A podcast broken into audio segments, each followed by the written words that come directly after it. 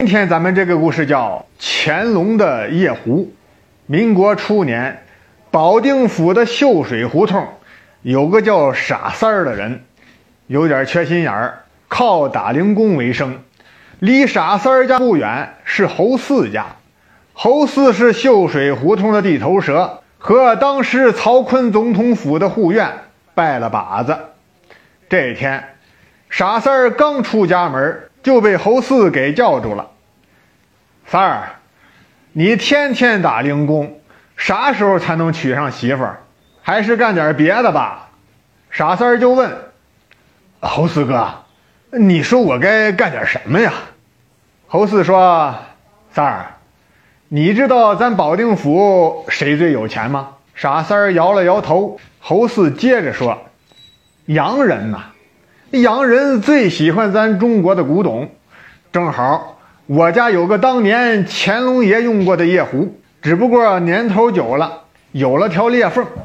看在咱哥俩的情分上，哥就成全你了，两块大洋卖给你。傻三儿当即掏钱捧走了这所谓乾隆爷用过的夜壶。侯四笑的是眼泪都出来了。什么乾隆爷用过的夜壶？是我用的，几天前摔裂了，正想扔了呢。这下可好，卖了两块大洋。再说傻三儿，转过天就把这个夜壶捧到秀水胡同，扯开嗓子吆喝：“乾隆爷用过的夜壶，三块大洋，谁买啊？”引得人们纷纷围观，大伙儿都快笑死了。一晃好几天，傻三儿天天来卖乾隆爷用过的夜壶。这一天。傻三儿正大声叫卖呢，一个洋人走了过来，拿起夜壶看了半天，掏出三块大洋递给了傻三儿，捧着夜壶就走了。这下，整个秀水胡同都震动了。傻三儿更是兴高采烈，一路小跑的就跑到了侯四家，把经过说完之后，掏出那三块大洋，说：“侯四哥，你说。”接下来我该做什么买卖？侯四跟听天书一样，直到傻三儿掏出大洋，才缓过神来。老天爷，这傻三儿撞什么大运呢？得，既然你飞猪拱门，我要是放下屠刀，就是我傻了。于是他转了转眼珠，说：“好，那哥就再给你指条财路，你呀。”别做买卖了，去当兵。当兵，傻三儿眨巴着眼说：“为什么？”侯四说：“如今这世道，有钱不如有权，有权不如有兵。如今曹锟大总统正招兵买马，你连洋人的钱都能赚，绝对会被曹锟大总统看上，到时候荣华富贵是要啥有啥。”不过这需要打点打点。我的义兄在曹锟府当护院，所以只需要六块大洋就能办成这事儿。傻三儿愁眉苦脸地说：“侯四哥，我就只有这三块大洋，要不我给你写个欠条，等当成兵拿了军饷再补给你。”侯四强憋着笑说：“好说好说。”谁让我是当哥哥的呢？几天之后，傻三儿真当兵了，但在曹锟手下当兵，军饷却一次没领到。傻三儿不在意，反正有吃有喝就成。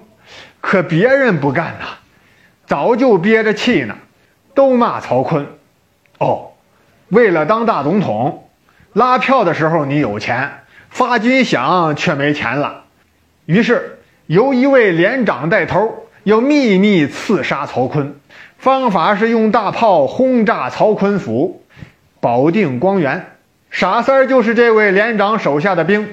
由于傻三儿人傻，好使唤，连长便安排傻三儿做装弹手。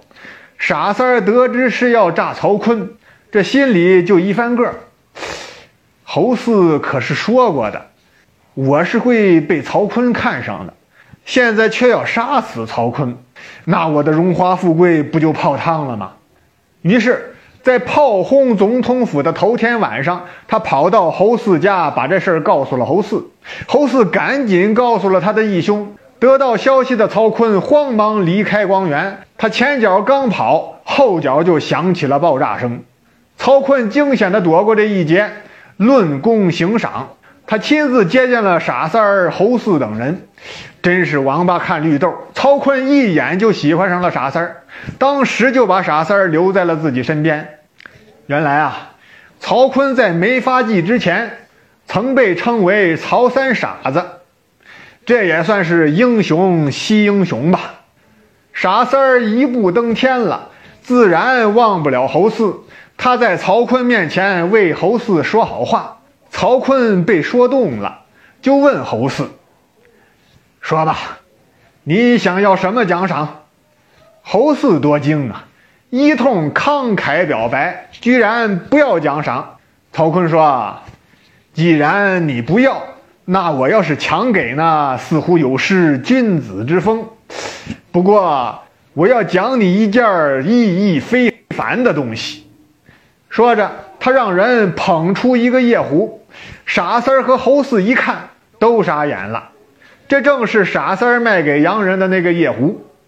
原来，洋人在秀水胡同买了个夜壶，居然成了震动保定府的新闻。各种所谓的震撼消息是满天飞，什么夜壶是乾隆用过的，是无价之宝；什么夜壶上刻有龙脉图，一旦夜壶被洋人运走，就是亡国。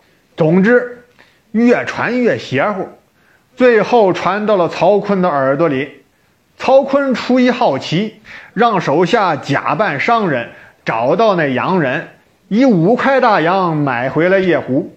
曹锟看到夜壶，才知道这只是个普通的物件，懊恼不已。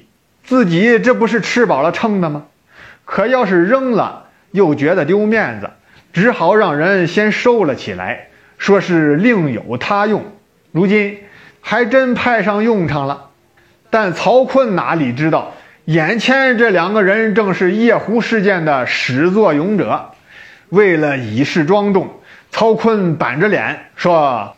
这夜壶是当年乾隆皇帝御用的，堪称国宝，却被洋人窃走。我半个月前才追了回来，目的只有一个：我中华之物绝不能流落他国。现在我把这个夜壶郑重的赏给你。侯四接过夜壶，哭笑不得，正不知如何回答呢。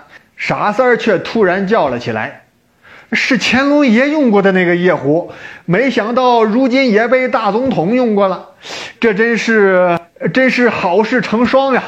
侯四哥，恭喜你了！”好了，听众朋友，本集播讲完毕，感谢您的收听。